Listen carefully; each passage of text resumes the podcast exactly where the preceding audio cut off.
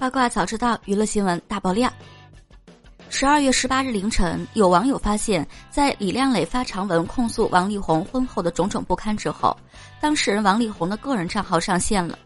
不过，王力宏此次上线是为了关评论，因为网友们在得知李亮磊的遭遇之后，对王力宏刷新了认知。除了同情李亮磊之外，他们还痛斥王力宏。其中一条吐槽他不要脸的评论，获得了十多万的点赞。在此之前，李连磊通过个人账号平台发布长文，文中痛斥王力宏在和他结婚之后不停的催生，迫使他不是在备孕就是在生孩子，导致他放弃了个人的人生和工作。但是当他生完三个孩子之后，王力宏又很少陪伴孩子，缺席孩子的生日，让他过着丧偶式的育儿生活。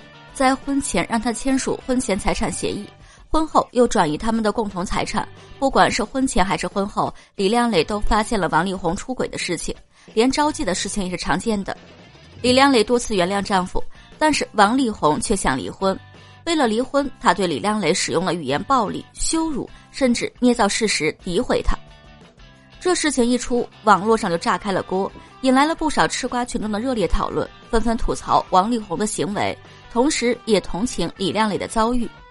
很快的，王力宏所代言的品牌公司也吃到这个瓜了。他们很快通过社交平台发布了声明，宣布即日起与王力宏终止合作关系。